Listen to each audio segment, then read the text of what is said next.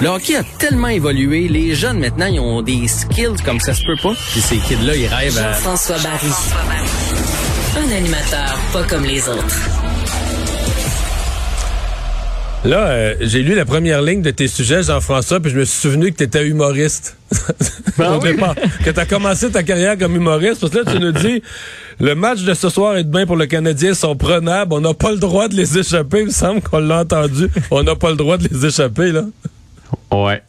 Effectivement. Mais puis j'avais c'est drôle, je l'ai écrit, j'ai dit bon me renoter la semaine passée où j'ai fait comme gars, s'il joue pour 500, ça va être correct. C'est juste que euh, étant un freak de hockey et de statistiques et tout ça, je me suis penché sur le reste du calendrier. Puis les Flames ont tellement un calendrier facile, entre autres les Canucks quatre fois au moment où les Canucks vont probablement être éliminés. Fait que ça, on peut peut-être leur donner quatre victoires. Que, à mon avis, là, les Flames, c'est facilement cinq matchs, cinq victoires dans les sept prochains. En plus de ça, là, les autres, ils ont toujours trois jours de congé entre chacune des parties. Fait que si on gagne sept, euh, il, il, il, tombe six points en avant du Canadien. On peut dire ça comme ça. C'est parce que présentement, ils sont quatre points derrière. Donc, le Canadien a besoin d'au moins six points. Mais en fait, non, parce que si on est égal aux Flames, vu qu'ils nous ont torchés toute l'année, c'est eux autres qui vont passer. Ah, donc le Canadien a besoin de 7 points. Exactement. C'est là où ça commence à faire mal. Puis quand tu regardes les Maple Leafs puis les Oilers qu'on va jouer là, cinq fois euh, dans, dans, la dernière semaine ça, ça pourrait du, être peu de points.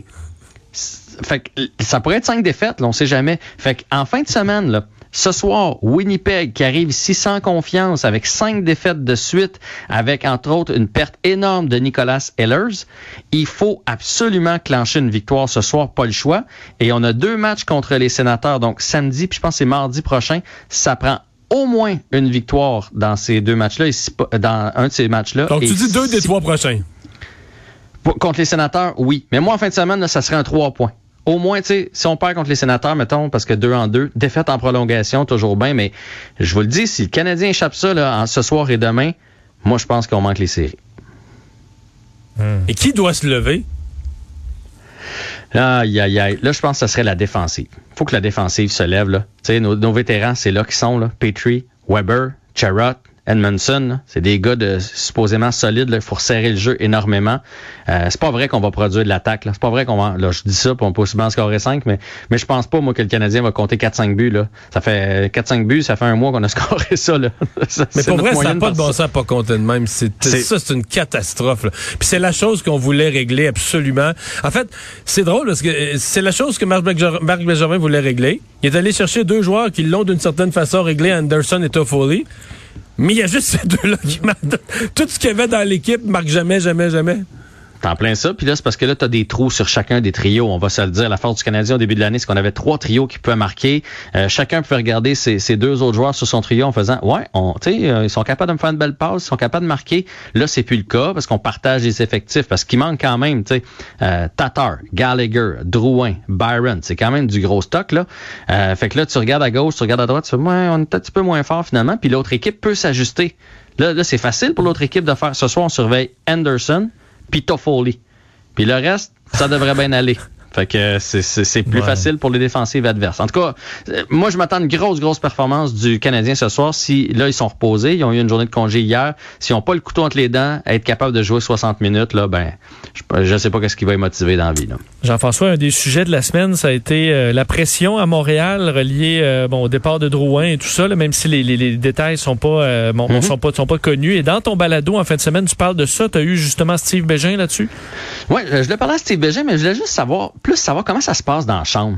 sais, entre eux autres, là, quand il y a un coéquipier qui souffre comme ça, puis je sais que lui, euh, vers la fin, là, à un moment donné, il avait essayé de patiner, il se sentait plus les jambes tellement il avait mal dans le dos, puis il filait un mauvais coton, puis ses coéquipiers se rendaient évidemment compte euh, de tout ça, puis ce qu'il me racontait, c'est que c'est une grande famille.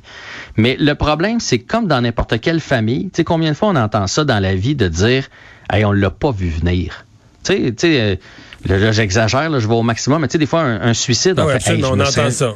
Je me serais jamais douté de ça. Ben, il dit, le problème, c'est ça. Dans une équipe aussi, à un moment donné, il y en a un qui arrive puis il fait, moi puis ma femme, mettons, on se laisse. c'est fini. Comment ça? Voyons, tu m'as jamais parlé de ça, tu sais, puis part avec les enfants ou whatever, puis le gars, le, le coéquipier, il, il, trouve ça difficile, mais il dit, tu sais, c'est pas un milieu où tu t'ouvres tant que ça dessus, mais d'une fois que c'est su, on se supporte entre coéquipiers, ça c'est sûr et certain. Mais c'est ça, c'est comme une famille, puis on voit pas toujours les choses venir.